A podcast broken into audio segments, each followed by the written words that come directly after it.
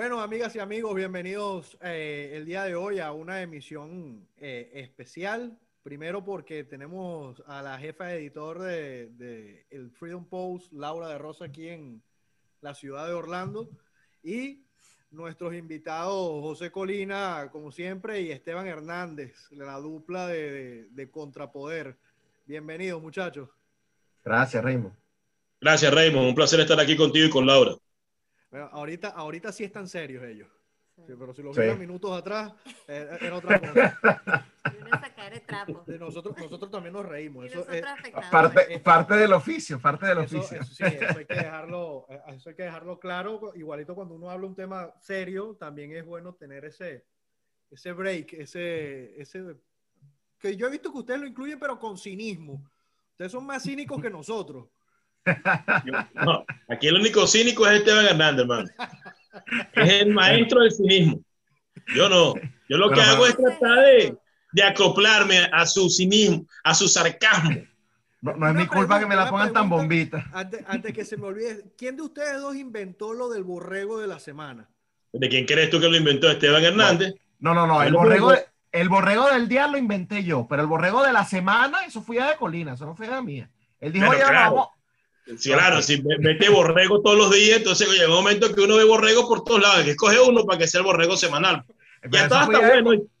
Eso fue ya de Colina, sí. Y con ese historial que ustedes tienen de los borregos, ¿quién es el borrego del año?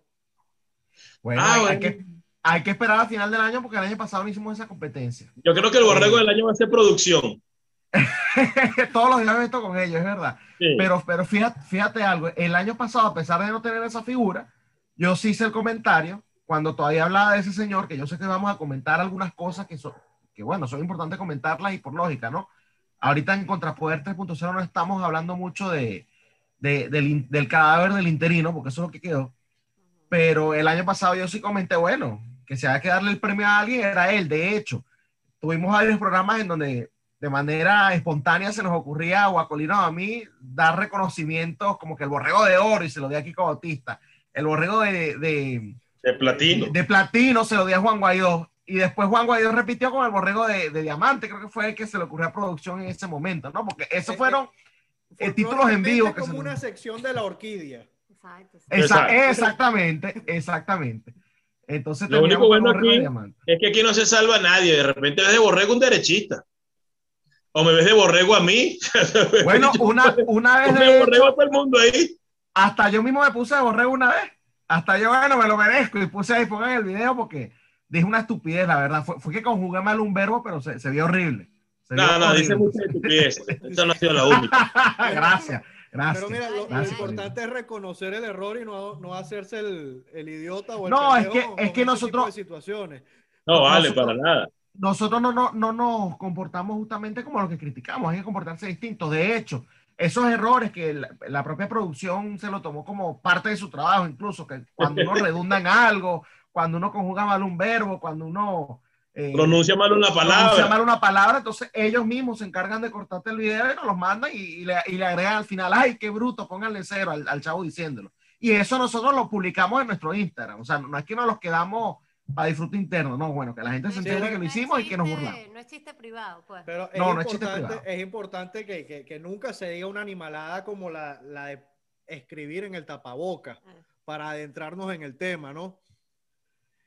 Este, sí. porque uno puede cometer errores, todos somos humanos, todos, eh, eso, o sea, somos sujetos a, eh, a, a equivocarnos y más si, si la, la persona es pública si vive tuiteando, si vive eh, haciendo lo que sea, pero que tú seas la supuesta representación eh, de una oposición o de un interinato que quedó en el, en el olvido, eh, pedir esa, esa, esa, animalada es, es, del mismo, es del mismo calibre o el mismo nivel que promover que utilicen la, la, las gotas del Carativir.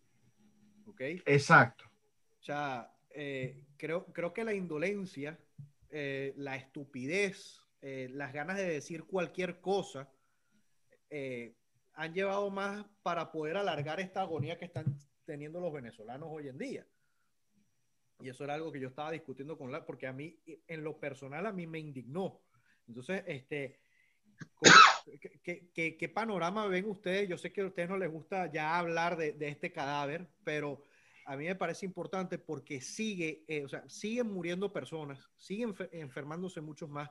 Eh, Daniel Lara Farías hoy eh, lanzó una bomba que habló de, que el, quinto piso del Hospital Central estaba funcionando como clínica privada y cobraban en dólares aparte, no tenía nada que ver con lo que pasaba el piso cuatro, eh, cuatro para abajo. Entonces, ¿qué, cómo vamos a tener solución? O sea, ¿qué, viene para, van, a, van, a, seguir aumentando los muertos? tú, tú, te acabas de dar la respuesta tú mismo, Remo. Y eso es una cosa que tanto Esteban como yo hemos discutido en el pasado. Y es por eso que nosotros no hablamos de Juan Guaidó ni del gobierno interino, porque al final del día, este, perder el tiempo eh, sacando que él escribió sobre un tapaboca, por mucho que te indigne, por mucho que te dé rabia, por mucho que te parezca una estupidez, realmente es darle la atención que no se merece un, un elemento que no va a solucionar el problema. Entonces, lo que uno tiene que hacer, y es lo que yo creo que uno tiene que hacer, es ver de qué forma hace planteamientos que pudieran venir a solventar la situación, porque al final estoy de acuerdo que se va a denunciar, estoy de acuerdo que se va a decir lo que está mal, como lo dijo Daniel el día de hoy, yo vi el tweet, pero al final nadie dice cómo se soluciona el problema. Ni la oposición, ni el interinato, ni los activistas, ni nadie lo dice. Entonces nos enfrascamos en que el tipo escribió sobre el tapaboca, que sí, me parece que es una estupidez y es tan estúpido que yo no lo tomo en cuenta. Y nadie dice, bueno, mira, yo creo que la posible solución a esto es, no sé, que los cascos azules se metan con las vacunas, es que cada uno nos llevamos con una vacuna en la mano, en una gavera con hielo y nos metamos para Venezuela y se la, se la coloquemos a la gente. Yo creo que hay que enfocarse más en lo que se debería hacer o lo que se debería buscar y no darle, porque al final Juan Guaidó hace lo mismo que Maduro, dice una estupidez, hace una animalada, todo el mundo se indigna, todo el mundo lo comenta, pero todo el mundo se entera. Y entonces él sigue estando en el tapete del, como decir, de la, de la media, eh, la gente sigue diciendo o sigue viendo que Juan Guaidó eh, se equivoca o lo hace mal o es un imbécil, pero la publicidad es publicidad, sea buena o sea mala es publicidad, y al final lo que hay es que ignorar las estupideces que dice, porque primero no van a solucionar nada y segundo, eh, creo que Venezuela tiene problemas mucho más graves que Juan Guaidó escriba su yo, yo, entiendo, ese punto que tú dices, pero eh, el problema es que esta estupidez, esta imprudencia de su parte o negligencia, eh, son sujetas a derechos por la legislación venezolana. Porque la imprudencia, la negligencia, la omisión pueden calificar como delitos dependiendo de, la, de, la, gravedad. Y tú estás mandando unas personas a que, o sea, estamos hablando de una pandemia, yo le estoy buscando la vuelta legal a esto, por eso fue que a mí me impactó, no por la estupidez, sino lo que puede eh, eh, acarrear eso, eh, que es por eso que yo digo que lo vi al, mismo nivel que, lo que están haciendo con las benditas gotas estas que sacaron, que se le están pasando preso por preso en las cárceles de Venezuela con la misma cuchara, porque está pasando así. Pero Raymond, al final del día, ok, lo quieres tú llevar a, cuál justicia? ¿En dónde? ¿En dónde? Si tú me dices tú puedes meter eso en un tribunal, pues yo te digo, bueno, está bien, vamos a hacerlo, pero ¿cuál justicia en cuál, en dónde? Si la justicia no existe ni dentro ni fuera de Venezuela. Entonces yo creo que hay que enfocarse en lo que hay que enfocarse. Porque que Juan, Juan Guaidó no fue negligente por escribir en el tapabocas, que dijo que había que escribir a salir a protestar. Juan Guaidó viene siendo negligente desde el año pasado. Podríamos enjuiciarlo por un millón de, de cargos entre ellos corrupción y malversación de fondos, nepotismo, negligencia. Entonces, ¿para qué perder el tiempo en eso? Yo entiendo tu indignación, pero al final terminas dándole publicidad a un elemento que no se la merece. Juan Guaidó nada más sale en la patilla, no sale más en ninguna parte. Eso es cierto. Y ahora tú que lo pusiste ahí con el tapaboca ese, porque Juan Guaidó no sale más en ningún lado.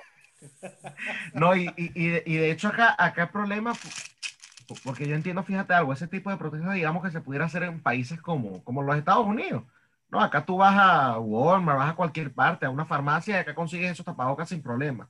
Pero estamos viendo que en Venezuela eh, ya hay una tragedia, bueno, eh, en términos generales, yo creo que es uno de los países que, peor ha azotado la pandemia, por cuestiones lógicas. O sea, estamos hablando de una población que está desnutrida, estamos hablando de una población que ni siquiera tiene acceso a agua limpia una de las cosas básicas que te dicen para prevenir el COVID, que es lavarse las manos con agua y con jabón. En caso de que si usted lo tenga en las manos, bueno, te hace eso y, y por lo menos se lo quita, ¿no? Y, ¿no? y no se contagia. Pero ¿cómo tú logras hacer eso eh, cuando el agua, que, eh, el agua que tienes no está en condiciones de ser, bueno, mucho menos de consumo humano, pero ni siquiera para que tenga contacto con la piel, ¿no? Eh, yo pienso que sí, que es una irresponsabilidad. También me voy más por la tónica de, de, Colina. Mira, yo no sé hace cuánto tiempo fue la, última vez que yo mencioné ese, a ese elemento. No nos tiene que sorprender ya las estupideces, las irresponsabilidades, las negligencias que, que cometan, porque está en su naturaleza. Una persona que está deseosa de que hablen de él, ¿no? Termina haciendo cualquier cosa. Nicolás Maduro, ¿cuántas veces nos hemos dicho la gente que no comete la idiotez de decir que Nicolás Maduro es bruto? Porque el que cree que es bruto, bueno, más bruto será él, porque por algo el tipo nos tiene ahí dominados, ¿no? Pero cuando Nicolás Maduro salía diciendo, por ejemplo, libros y libras, no, mientras el país se está incendiando, el titular cuál ha terminado haciendo, no que el país se estaba incendiando. Nicolás Maduro dijo libros y libras. Es una manera de desviar la atención hacia lo que realmente es válido. En el caso de Juan Guaidó, si vamos a seguir insistiendo en ese caso, ¿no?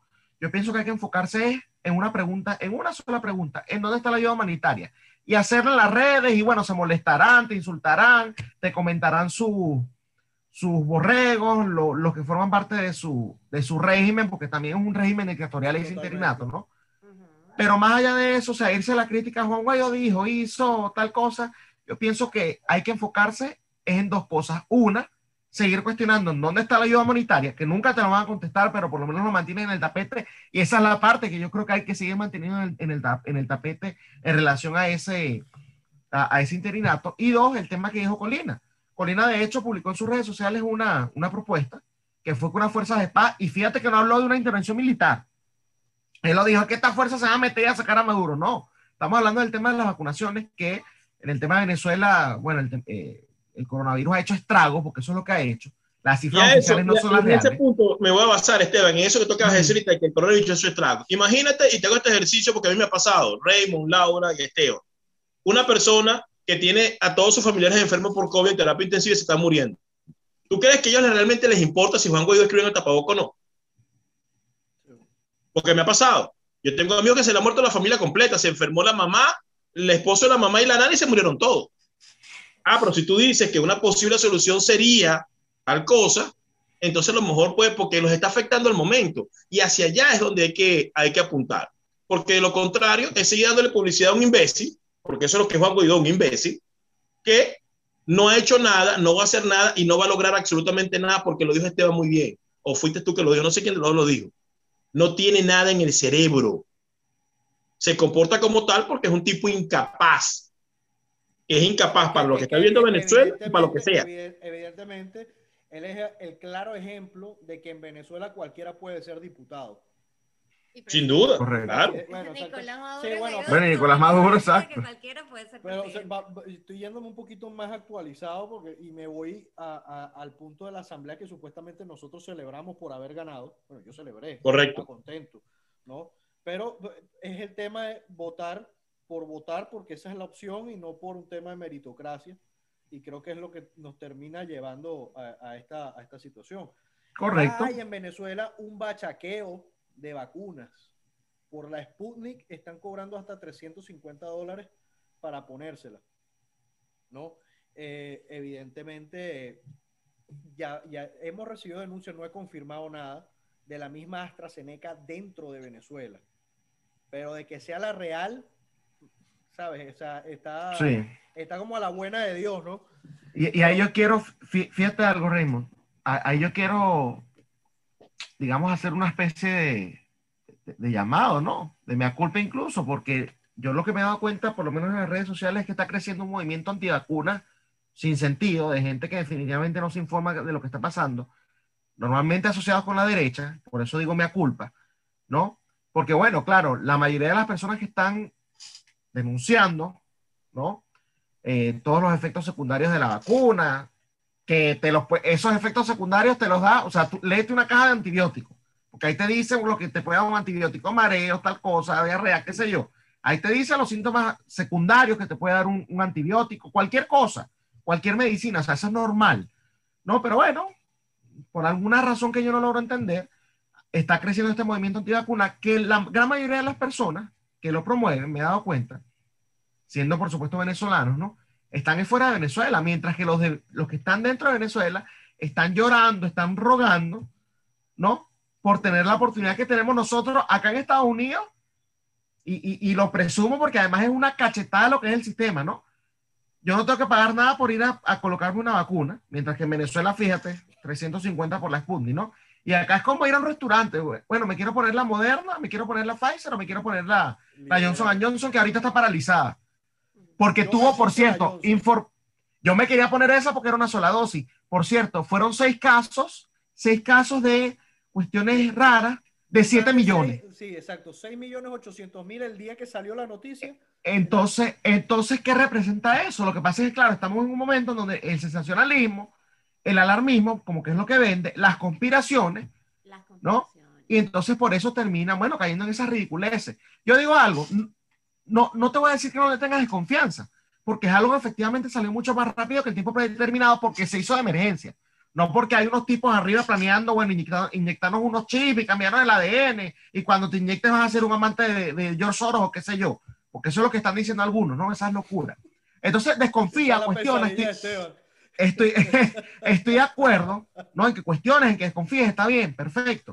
Pero no desinformes, no desinformes porque hay gente que realmente necesita eso y quisiera estar en la posición que estás tú, en donde cómodamente puedes decir, bueno, me, vacuno la semana que viene, eh, me voy a colocar tal, la que me guste. Entonces, un poquito de conciencia, es, el único llamado que yo hago. Pero adicional a eso hay otro asunto, que es la campaña de vacunación en el mundo está asociada a la reactivación económica del país.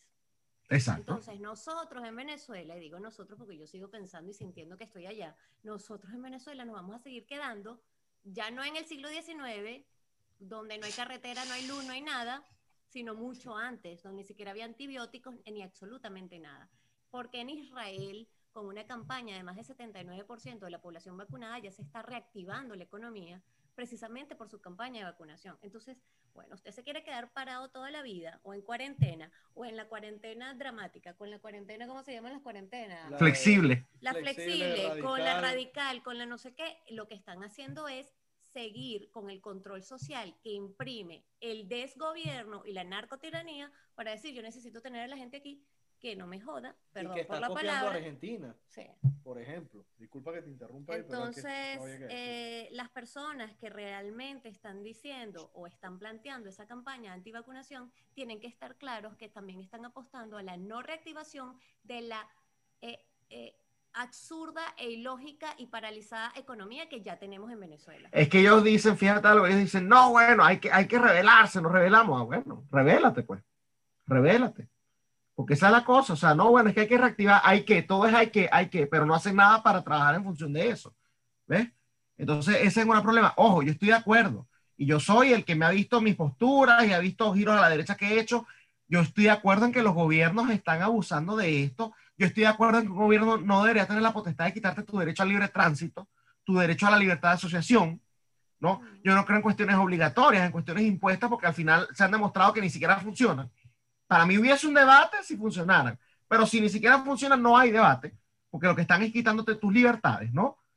Entonces yo estoy de acuerdo con esa postura. Ajá, pero ¿cuál es la alternativa entonces? Porque, ajá, no quieres esto, no te revelas, porque es mentira que se revelan, se quedan en su casa, ay, estoy en contra de la cuarentena, ay, no me gusta el tapabocas, pero cuando tienes que entrar a un negocio, bueno, de hecho yo donde yo trabajo, yo estoy obligado a utilizar tapabocas.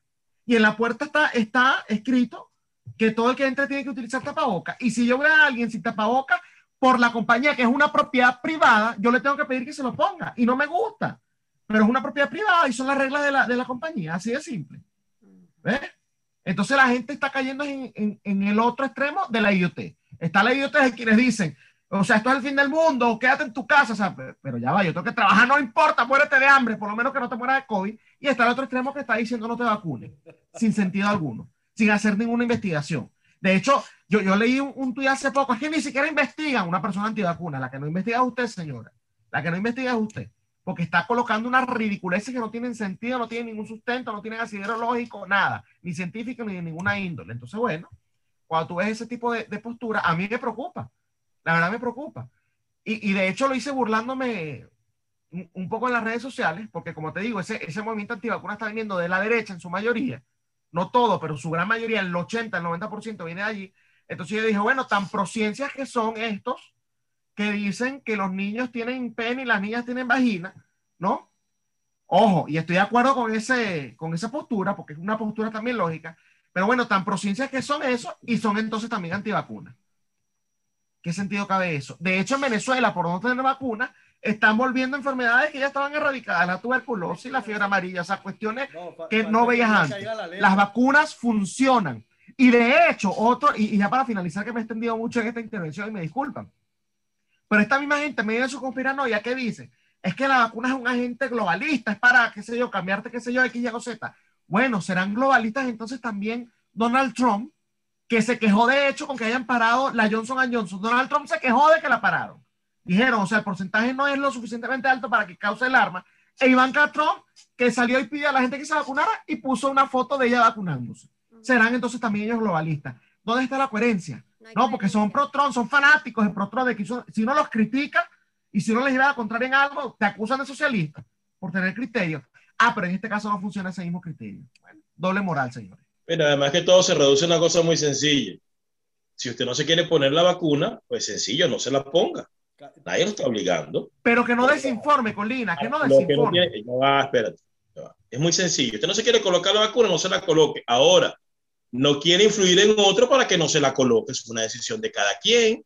Usted no se quiere poner el tapaboca, no se lo coloque, que es en su casa, salga al patio que no lo puede utilizar tapaboca porque para no va a poder salir para ninguna, más ninguna parte.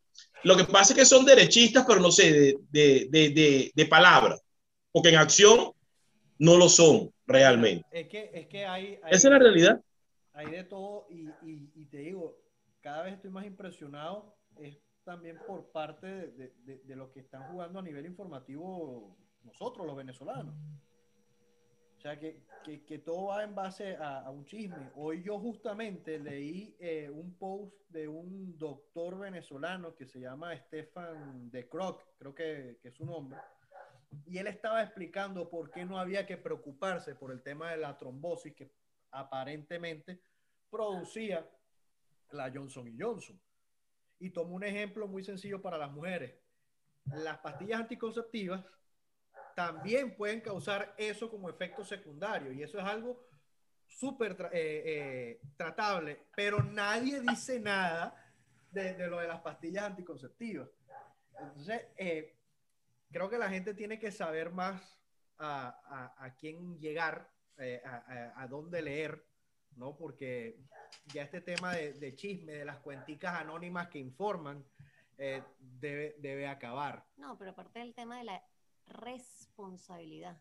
Pero es que si tú tienes si una tú cuenta tienes anónima una... que no das la cara, Laura, eh, tú no tienes ninguna responsabilidad. Pero no, yo no me refiero a esto, yo me refiero a otras cuentas que tienen un montón de seguidores que dicen, no, la ivermectina, la no sé qué, la no sé cuánto. Mira, la, la cosa es sencilla. Cuando, con el tema de las personas que están en la conspiranoia, muy sencillo el tema. Dios no quiera, cuando su familiar o usted mismo esté entubado, usted lo que va a querer es una solución médica o de salud para ese tema. Usted no va a estar pensando en ninguna conspiranoia ninguna conspiración, George Soros, nadie, nadie de esa gente le va a estar pensando. Entonces, hay un tema que es responsabilidad, porque como lo dijo Colina o Esteban, no sé quién, no recuerdo quién lo dijo, lo están hablando desde afuera. Entonces es muy cómodo desde un teclado justamente decir, mira, no te, no, no te la pongas. Ajá, ¿y quién eres tú? Pero aparte de eso, o te mueres de COVID, entonces, o te mueres de, de hambre porque no sales a trabajar. Realmente uh -huh. está sumamente vinculado al tema de la reactivación económica. Va a llegar un punto, usted quiere baja, viajar, ah, bueno, eso es otra cosa, en Venezuela no se puede viajar, pero normalmente en los otros países donde estamos, usted quiere viajar, te tienes que hacer el PCR y después del PCR tienes que mostrar la vacuna. Por eso el pasaporte verde ya se está planteando en todo el mundo. Entonces, las personas, y esto es una curva, la, la, mayoría temprana se está poniendo las pilas. La mayoría tardía, y nosotros siempre rezagados en Venezuela, como siempre, vamos uh -huh. a tener que decir, no, ustedes no pueden salir porque usted ni siquiera se ha puesto la vacuna. Y va a llegar un punto que la persona dirá, mira, no, no lo voy a hacer, no tengo vacuna. Ahí se la, la decisión de cada quien. Así. Fíjate que el tema de la vacuna genera un interrogante, ¿verdad? A la comunidad internacional, porque eh, todo el mundo sabe que los venezolanos se están muriendo, bueno, de manera abrumadora, para no emplear otra palabra. Se mueren día a día, aunque Maduro diga que son mil casos, mil novecientos, mil cuatrocientos, porque todos los días se conoce que se, muere, que se mueren familias completas. Entonces, la comunidad internacional, los países responsables dicen, bueno, eh, ¿qué hacemos? Tenemos un lote de vacunas aquí, los enviamos, ah, pero los enviamos y cómo hacemos para enviarlos, porque a quién se lo damos. ¿Se lo van a dar a Juan Guaidó? Que no puede ponerse ni siquiera la vacuna él mismo. Se lo van a entregar a quién? A Henry Ramos Alú, que está escondido. Se lo dan a Maduro, lo están reconociendo como presidente o como persona responsable en el país después que dijiste que no lo reconoce como, como autoridad política. Pero, es que ya va, José. Entonces, eh, ya ellos emitieron un pago ante, ante COVAX. O sea, ya COVAX. Olvídate, olvídate del pago ante COVAX. Olvídate de eso. Yo soy Joe Biden en este momento, soy Angela Merkel en Alemania, o soy el que te dé la gana. Me olvido del pago. Yo quiero enviar este lote de vacunas, no me importa si las pagaron o no, me, me sobraron y se las quiero mandar al pueblo venezolano porque me da la gana. Yo soy rico ahorita, me gano 60 millones de dólares y quiero comprar un lote de vacunas para, para vacunar a mil personas y las quiero mandar. ¿A quién se las entrego? Entonces ahorita ya ese dilema y nosotros en vez de estar pendientes de eso, de ver cómo aportamos para que estos tipos diluciden, porque entregar la vacuna a Maduro simplemente es uno, lo reconoce como la figura al mando, que evidentemente lo está, aunque nosotros no lo queramos reconocer, y dos, le permite seguir con su chantaje político, porque no es que Maduro va a recibir la vacuna y va a vacunar a toda la población, se la va a colocar a sus seguidores y lo va a utilizar como un mecanismo de extorsión. Entonces, nosotros tenemos que pensar en eso, más que en otra cosa. ¿Cómo se soluciona ese problema? A mí se me ocurrió lo de los cascos azules porque, bueno, para eso están ahí, ¿no? No es para que, para que me invadan nada, no, es para que se metan y se cercioren que todo el mundo, negro, blanco, feo, bonito, chiquita, gorda, eh, lo que sea, reciba su vacuna. Pero eh, no hacen caso. Ahí estaba una comisión en, en Ginebra buscando que le levantaran la sanción. ¿Por qué no están buscando la forma que las vacunas puedan llegar a Venezuela y que todo el mundo se vacune? En vez de estar haciendo el ridículo con el poco de, de malandros esos del régimen. Y, ha quedado claro que, que gracias a, a, las sanciones, o sea, eso es mentira que interfiere en la adquisición de medicinas y alimentos. Creo que Irán ha sido totalmente un ejemplo claro en ese aspecto. Correcto. Que recibieron 700 mil vacunas. O sea, pueden hacerlo. Y, que, y, y, ahí es lo que voy. Efectuaron el pago con COVAX es porque sí lo van a hacer, van a recibir la vacuna. Ahora el tema va a ser la distribución en Venezuela. No, pero el, tema ya perdón, el tema no va a ser la distribución, el tema es cómo van a entrar. Porque si nosotros recordamos el tema de que la ayuda humanitaria entraba sí o sí y no entró, entonces es esto mismo lo que va a suceder con las vacunas exactamente lo mismo. Yo se lo escribí a Freddy Guevara eh, en un tuit que él puso hace dos días. No sé si ustedes lo vieron, yo se los voy a leer. Él dijo, el presidente J. Guaidó acaba de ratificar algo muy importante. La Asamblea Nacional y el gobierno interino están dispuestos a usar los fondos previamente aprobados para completar la parte que no puso el régimen al sistema COVAX e incluso lo que haga falta para traer más vacunas para todos. Y yo le yo le escribo a él, preguntas sin ironías.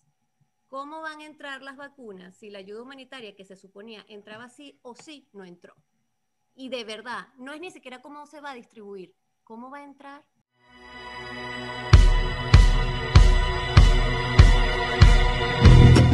En la Mira Podcast es presentado por Anchor, donde grabar tu podcast ahora es más fácil, rápido y gratuito.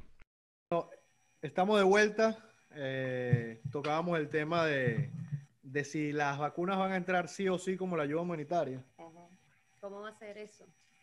Si no pudieron entrar la ayuda humanitaria, ¿cómo van a ser para las vacunas? Bueno, yo, yo pienso particularmente que las vacunas no van a llegar. No va a haber forma de que lleguen. Porque para que puedan llegar tiene que haber una infraestructura logística interna y externamente y eso no se ve por ninguna parte. Eh, y creo que el tema de la vacuna y el tema del COVID lo que ha hecho es como una plataforma para una especie de experimento de ver cómo la gente reacciona ante una, un gobierno de cohabitación entre Juan Guaidó y Nicolás Maduro. Para mí, para mí eso es básicamente lo que han tratado de hacer y como no ha funcionado, eso va a ir muriendo de mengua en el tiempo. De hecho, Esteban lo dijo al principio que va a estar la ayuda humanitaria, Laura ahora pregunta cómo van a hacer para meter las vacunas, nadie se acuerda que supuestamente la Organización Panamericana de la Salud iba a administrar una cantidad de recursos para ayudar a la salud en Venezuela y quién ha dicho algo de eso, quién ha averiguado, quién sabe cuánto dieron, qué no dieron, quién se lo dieron, cómo lo hicieron. Entonces aquí yo creo que eso va a ser eh, un tema pues que no, no va a avanzar. Y como te digo, eh, y lo digo no es porque tenga información de primera mano, es porque lo, que me dice la simple lógica. ¿Qué estarán pensando los gobiernos del mundo a la hora de querer ayudar al pueblo venezolano si en el medio están el inecto de Juan Guaidó y el tirano de Maduro. Si se lo das a Juan Guaidó, la vacuna no le va a llevar a nadie.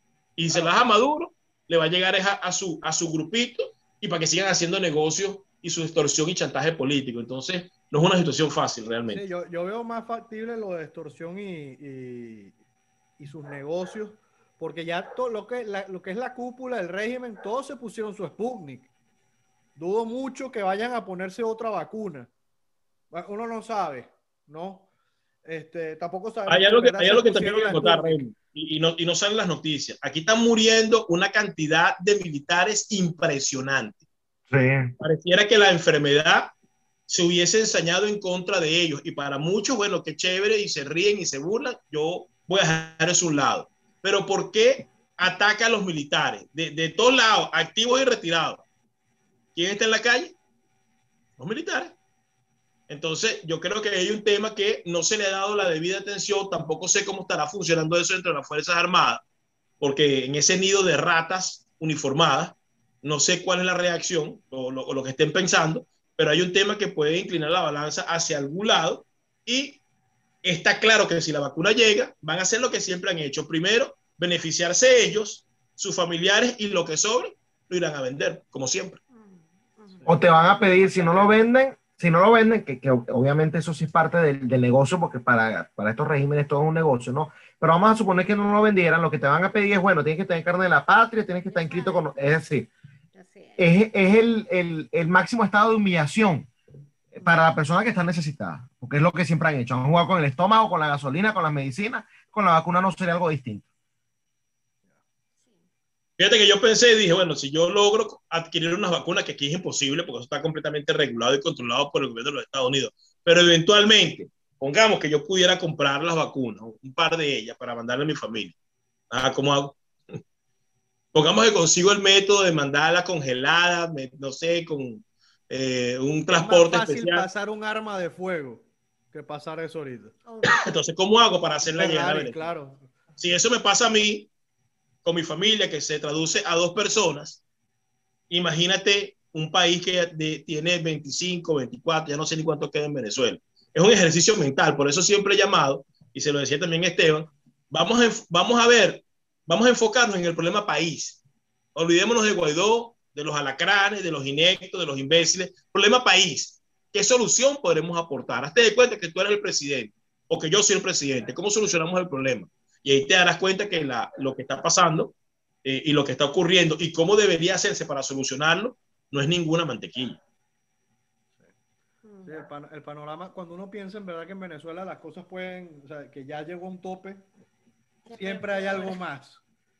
¿no? Fíjate, en estos días, eh, usualmente yo me reunía antes de la pandemia, una vez o un par de veces por mes, con algunos consulados que uno se reúne de otros países para dar un briefing de la situación política de Venezuela.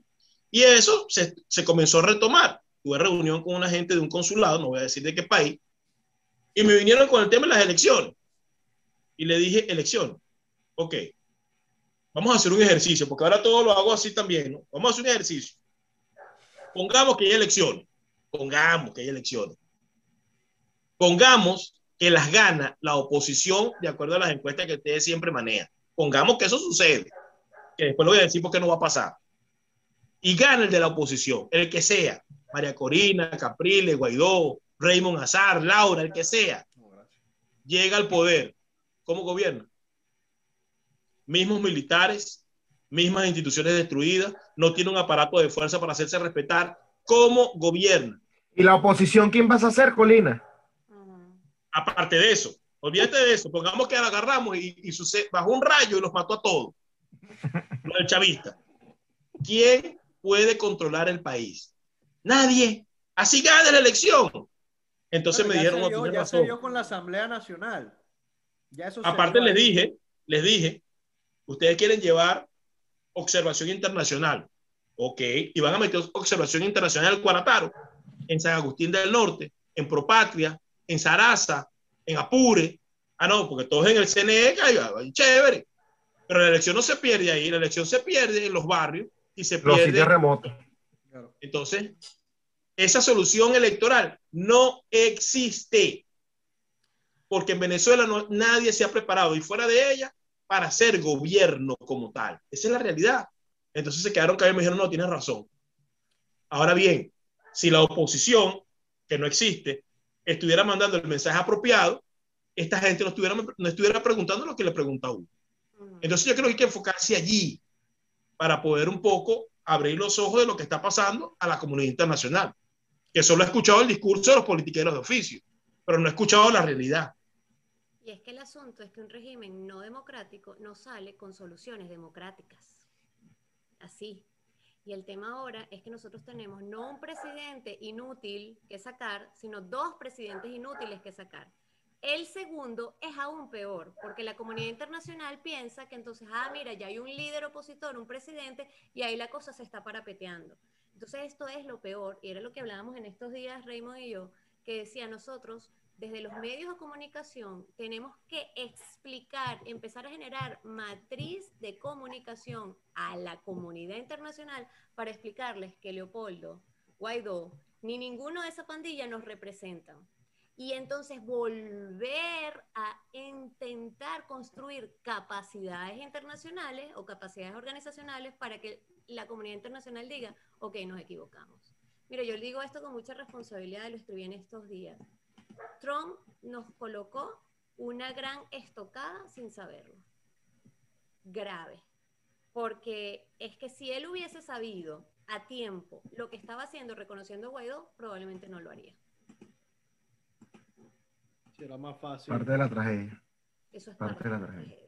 Porque entonces ahora pasa lo que pasa con Lazo ganando en Ecuador, que invita a este señor a su toma de posesión como que él es el presidente. No, amigo, usted no tiene claro el panorama. ¿Y por qué no tiene claro el panorama? Porque nosotros tenemos ahora que explicar nuevamente que no, mira, o sea, con toda la pena del mundo, pero es que esa, esa, esa gente tampoco nos representa. Como decía en estos días Colina en un, en un tuit, la legitimidad de un gobierno y la legitimidad de una oposición se da por los ciudadanos. Ninguno de ellos tiene legitimidad. Ninguno de ellos tiene apoyo popular. ¿A quién gobiernan ellos? ¿De quién son presidentes ellos? La comunidad internacional no sabe eso. Nosotros tenemos que ir ahora a la comunidad internacional con un plan estructurado de decir, miren, Senado de Estados Unidos, mira, Parlamento Europeo, lamentablemente, estos son los casos de corrupción, de popularidad, de incompetencia, de negligencia, donde te explicamos que Leopoldo López y Guaidó no nos representan como, como presidente. Presidente, fíjate, dije presidentes. Bueno, porque el otro, porque el otro es el, presidente. está jugando a, jugando a ganar. Yo creo que Laura tiene razón al 50%. La comunidad internacional sabe que Guaidó no es el presidente. Lo sabe porque sabe que no puede gobernar, no tiene cómo hacerlo. La comunidad internacional lo que no tiene y lo que nosotros no hemos presentado, y es el 50% en el que no estoy de acuerdo, es cuál es la alternativa. Ese es el problema. Porque, por ejemplo, Lazo en este momento acaba de ganar. Tiene que escoger entre invitar o a Maduro o a Guaidó, o a, ninguno. Como es político, no va a ser, no va a ser ninguno. Entonces, a Maduro definitivamente no es a quién me invita, a Guaidó. no le queda otra. Pero, ¿qué alternativa hemos propuesto nosotros? ¿A quién hemos proyectado? ¿A quién hemos impulsado? Para que la comunidad internacional tenga de dónde agarrarse. A nadie. Colina, ah, ¿cómo tú puedes impulsar a alguien dentro de Venezuela, por ejemplo? Bueno, la puedes impulsar dentro o fuera. Sencillo. Por ejemplo, hay un señor llamado Ricardo Kessling, que es medio loco, pero ha hecho un planteamiento que tiene sentido él dice, hagamos una gran asamblea en Colombia, en otro país, donde vayan todos los gremios. Aquí se colocó negro. ¿Me estás escuchando? Sí, pero la imagen se te volteó. Te volteaste. No sé qué está pasando aquí con el teléfono en este momento. Se fue todo negro. Ajá, por cierto, ah, bueno, hablando del rey de Roma y el que se asoma. Es que Ricardo Kelly que me está llamando. Ese fue el, este, fue el G2 o el, fue el Él planteó una gran asamblea, ¿verdad? plantear una gran asamblea donde fueran todos los gremios, organizaciones, periodistas, eh, todo el mundo. Y en esa asamblea se le pidiera a Guaidó que rindiera cuenta y en esa asamblea se escogiera cuál es la alternativa que vamos a seguir y eso se presentara a la comunidad internacional. Es un mecanismo. Mm. Ah, pero ¿qué pasa? Nadie hace caso. Nadie lo, nadie opina, nadie se mete. Porque ¿cuál es el problema? No conocía eso, no, no tenía ni idea de eso. Bueno, no, sí, eso me lo ha mandado. Yo le publiqué una cuestión ahí, lo, lo insulté primero porque en un audio me dijo que, que, que nosotros, eh, yo estaba saboteado. Yo le digo, yo con Guaidó no me siento, chico. ni con Guaidó ni con uno de esos malandros. Entonces lo insulté primero y después de escuché su planteamiento, dije, tiene razón, es razonable. Si llegara a pasar, es un mecanismo. Porque hasta ahora, o sea, yo entiendo que somos medios, bueno, sí, podríamos decir que somos medio comunicadores, no sé, porque al final del día yo, tengo una, mezcolanza, soy activista, soy comunicador, denuncio, escribo notas, Esteban también, entonces al final uno tiene de todo un poco, al igual que ustedes, pero uno tiene que proponer, porque al final denunciamos, denunciamos, denunciamos, analizamos, pero bueno, ¿cuál es la solución? ¿Qué proponemos nosotros para llenar ese vacío? Bueno, esto es una propuesta, puede pasar o no puede pasar analicémoslo, impulsémoslo. Pero hay que proponer soluciones. No quedarse nada más en la denuncia. Que Guaidó es un malandro, ya todo el mundo lo sabe. que Leopoldo es un delincuente, sí, todo el mundo lo sabe. La comunidad internacional sabe que no tiene liderazgo alguno. Ok, pero ¿hacia dónde nos apalancamos? Te pregunto, Raymond, ¿hacia dónde nos apalancamos, Laura? ¿Hacia dónde nos apalancamos? Es que, fíjate, tú ahorita dices, ¿a quién proponemos? Y yo te diría, no, yo, yo te cambiaría el orden. José. O sea, yo diría, primero tenemos que plantearle el problema a la comunidad internacional. Probablemente no te vamos a decir en este momento quién es la persona, porque ni siquiera en el tiempo en que nosotros nos tardemos, porque va a tardar, en que la comunidad internacional entienda esta situación, allí es que probablemente en ese espacio de tiempo, en ese intervalo de tiempo, es que va a surgir alguien, así sea que nosotros lo propongamos o el que sea que lo vaya a, que vaya a emerger. Pero el asunto es, la comunidad internacional ahorita está en un laissez-faire la, dejar hacer, dejar pasar. La sé faire, la sé passer. Creo que Esteban habla, habla francés. ese, ese, francés sí. Bueno, entonces, la, ah, bueno, esa frase sí. La cosa es la siguiente. Nosotros en este momento, José, no podemos decir, mira, vamos a proponer a José Colina. No lo podemos hacer. Pero sí podemos plantearle al, al, Parlamento, que fue mi propuesta que le escribí en estos días, que, y, la comentaba con Remo. Yo decía, lo, son tres pasos la tres pasos, ojo, macros, así muy clase 5 que hay que empezar a bajar, que es, primero, exhortar a la comunidad internacional a que retire el reconocimiento a Guaidó. Está muy complicado eso. Pero es que está lo que está complicado, Laura. Tiene que estar complicado. Porque si, le retira, si le retira el reconocimiento a Guaidó, y yo no soy Guaidó Lover, tiene que dárselo a alguien el problema es que tienes que entender la política desde su visión más, eh, más, precisa y exacta. Por ejemplo, tú no te has dado cuenta que en los Estados Unidos una de las cosas que siempre busca es que nunca el país se quede sin liderazgo. Los vacíos hay que llenarlos. Lo que tú pones para después es lo primero que tienes que colocar. Una de las razones por las que los Estados Unidos inicialmente, aparte de su, de su de, de estar este, finteando, no termina de actuar, es porque no hay nadie que pueda encargarse del país a, futuro. Esa es la realidad. Legalmente el último escaño era Juan Guaidó. Exacto. Fíjate que, en este país, fíjate que en este país hay, un, todo una, eh, hay toda una, una maniobra para que nunca se quede sin líder, para que nunca se quede sin nadie que tome decisiones. ¿Cómo están viendo ellos a Venezuela? Un país donde hay un tirano y del otro lado no hay nadie que tome decisiones. Y eso es nefasto a nivel organizacional. No puede ser lo segundo, tiene que ser lo primero, porque si yo le retiran el reconocimiento a Guaidó, que estoy de acuerdo, tienen que dárselo a alguien. ¿A quién se lo van a dar? si ellos sacan a Maduro patadas, que tienen que hacerlo, bueno, ¿quién va a gobernar en Venezuela? ¿Cómo lo va a hacer? Esa es la pregunta que siempre le hacen a uno y es la pregunta donde siempre nos raspan. Y ahí yo estoy de acuerdo eh, con Colina, Laura. Yo pienso que el primer paso allí más bien tiene que ser el tema del liderazgo. Porque tú puedes plantear un plan. Y sí, dejas de reconocer a Guaidó y te metes en Venezuela. O sea, planteas el plan con las estrategias. Pero al final, si no hay una. Hablemos de una estructura, no, no voy a hablar de una cara o de un solo líder. Hablemos de una estructura que sea capaz de justamente apalancar o, o, mantener ese plan a flote, ¿no? O de darle la fuerza necesaria a ese plan, la comunidad internacional no te va a prestar atención. Le presta atención a ellos, y esto también lo hemos dicho en reiteradas oportunidades, porque bueno, Julio Borges, cuando va y se reúne con Iván Duque, él puede decir, bueno, por mí votaron 7 millones de personas. O por lo menos yo represento una estructura por la que votaron 7 millones de personas o 10, no me acuerdo cuántas fue que votaron en el 2015. ¿Ves? En el caso de nosotros es más difícil porque nosotros no, no podemos decir eso. La manera de buscar la legitimidad sería a través de una asamblea, como dijo Colina, llamando a una manifestación masiva en donde, bueno, salgan 3 millones de personas a apoyarte, eso no va a pasar dentro de Venezuela. Ya la gente está muy desencantada.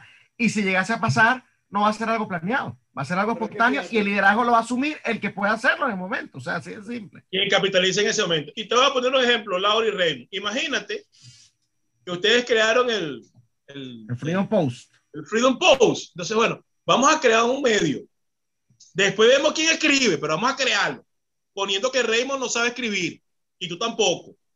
Vamos a registrarlo y después vemos quién se mete ahí. No, no, no funciona así. O vamos, a quedar contra poder y cuando vayan a poner las cámaras, bueno, aparecer un fantasma para que hable. No, no funciona así. Tienes que tener la persona o el grupo para hacer como dice Esteban. Yo soy más mesiánico, yo soy más mesianista. Es más fácil conseguir uno que diez. Y que ese uno tenga una estructura a, conseguir diez que se pongan de acuerdo. Pero bueno, eso es otro tema. Para efecto de la comunidad internacional funciona de esa manera. Ok, ¿quién capitaliza esto? ¿Quién lo dirige? En el caso de Venezuela no está claro y no está claro por las razones que he expuesto anteriormente. Entonces, eso es un vacío que hay que llenar. Lo que pasa es que no lo hemos podido llenar.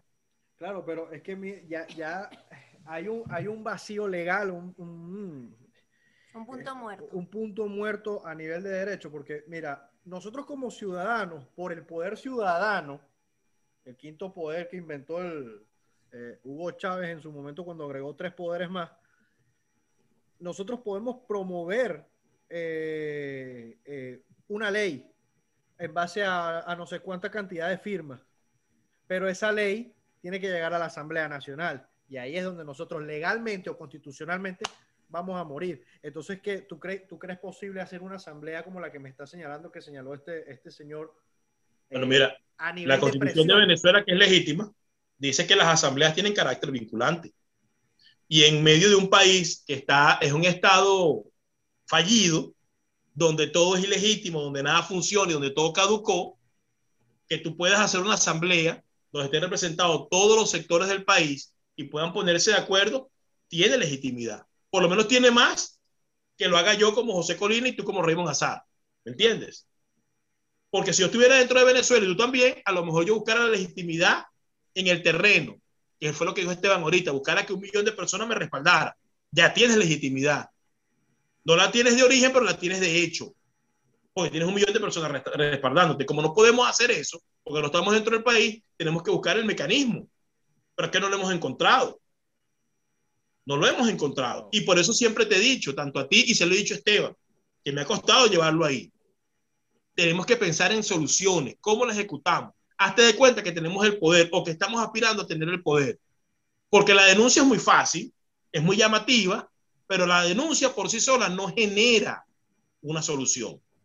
Lo que genera la solución es sentarse a pensar. Eso es un mecanismo. Y si quieres, léete la constitución, eh, la, el batracio ese que te pusieron en la constitución, pero es la que está en Venezuela. Las asambleas de ciudadanos y las asambleas realizadas tienen carácter vinculante. Ah, ¿se van a poner de acuerdo los venezolanos? No lo sé, no lo creo. Porque el problema es que si yo fui de cámara no tengo la opción de, quedarme con, la, con el pedazo de pastel que me interesa, voy a salir a boicotearlo. Yo, Guaidó, no voy a ir a una asamblea de esas a rendir cuenta. Yo, Resistencia, quien ha convocado Colina, me cae mal porque es negro y es, mal, y es pretencioso, no voy a ir, ¿me entiendes? Entonces, ese es el problema que hay que, porque al final, nuestras intríngulis no es responsabilidad de la, de la, de la comunidad internacional. Nuestras intríngulis son nuestras, tenemos que resolverlas y lamentablemente no hemos tenido capacidad para ello.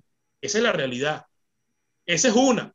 Pueden ocurrir otras vías. Se te puede ocurrir. Mañana, como te cuesta dormir, después de, este, de esta grabación, se ocurre algo. Y los medios tenemos que impulsar ese tipo de vía. Por eso te decía, olvídate de hacer billetica o del tapaboca y piensa más en lo otro, que es más importante. Porque al final tú conoces gente en Inglaterra ¿Cuántos millones de venezolanos hay fuera del país? ¿No hay cinco? Cinco millones quinientos hasta ahora. Si esa gente se pone oficiales. Un millón por debajo se de pone De acuerdo, no podría generar una estructura interesante. Pero además a lo mejor esa asamblea se puede hacer en el exterior. y con otras formas. Que es lo que está diciendo probablemente no se va a poder hacer con internet y con aplicaciones dentro de Venezuela porque ni siquiera tienen luz y ni siquiera tienen internet, probablemente eso se pueda hacer desde afuera. Sin embargo, y mientras esto está pasando, yo insisto, hay que seguir planteándole a la comunidad internacional esta situación y plantearles el problema. Porque claro, Laura, pero tienes que plantear el problema con quién lo va a acompañar. Por ejemplo, ejemplo, y lo puedo decir ahora porque ya se fue la presidencia. Cuando Donald Trump estaba en la presidencia, aquí hubo múltiples reuniones con el Comando Sur, Departamento de Defensa. Y la pregunta siempre fue la misma. ¿Quién, quién dirige esto adentro? Fulano no tiene la estructura, Perencejo tampoco. Siempre esa fue la pregunta. Y es lo primero que te van a preguntar ante cualquier planteamiento que tú hagas. Y tienes que tener una respuesta, porque si no la tienes, ya después no te reciben más. Entonces, mira, con lo que yo estoy hablando y lo que tú estás diciendo, y, Esteban y Raymond están completando, aquí lo que hay que hacerlo es en paralelo.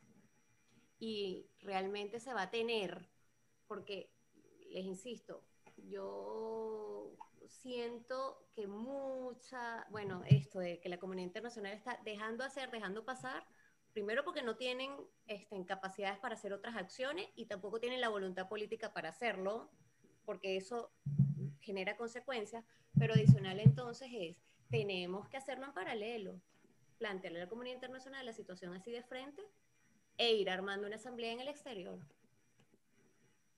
Esa es una vía, sin duda. Sí. Bueno, queda la pregunta en el aire. La próxima vez, hoy no voy a dormir por tu culpa. Siempre le echan la culpa. Bueno, me echa la culpa a mí. Echarle la culpa a las circunstancias, porque al final, fíjate, Globovisión se convirtió en su momento en un mecanismo o en una plataforma para las denuncias. Perfecto. Y captó la atención del país. Ellos cometieron el error de forjar y crear líderes que no eran líderes. ¿En qué se terminó? En nada. La comunidad internacional se eh, apalancó en un elemento que lo llevó a un punto importante pero no tenía liderazgo. ¿En qué terminó? En nada. Entonces, si queremos encontrar la solución, tenemos que hacer una, un diagnóstico del problema real. Y el problema real es que no tenemos líderes, no hay. Y no tenemos una estructura que pueda eh, capitalizar ese vacío que hay. Como no hay quien lo capitalice, lo llena Maduro por un lado, siendo un tipo ilegítimo, y Guaidó por el otro, porque es el que tienen que reconocer porque no les queda de otra. Ya no queda de otra. Sí, el peor es nada. El peor es nada. Pero que también es ilegítimo. Lo es, lo es, pero es verdad. Eh, aquí hay un, dato. Tú sabes que esto, este tema, para cerrar aquí, en lo del principio de continuidad que, se alegó a esta asamblea, eh, en teoría la jurisprudencia señala que eso es por un año. Ya estamos en abril y la mejor idea fue la protesta del tapabocas. Vamos a ver qué se inventan el año que viene, porque estoy seguro que lo intentarán. Eh, José, Esteban, gracias eh, nuevamente. Laura, bienvenida. Eh, esto ha sido al todo imperio. Por, al imperio. Esto ha sido todo por, por el día de hoy. Una presentación de, Freedom Post para ustedes. Espero que la disfruten. Muchísimas gracias. Gracias, gracias, Raymond. Gracias por la invitación. gracias Laura. Gracias, gracias a ustedes.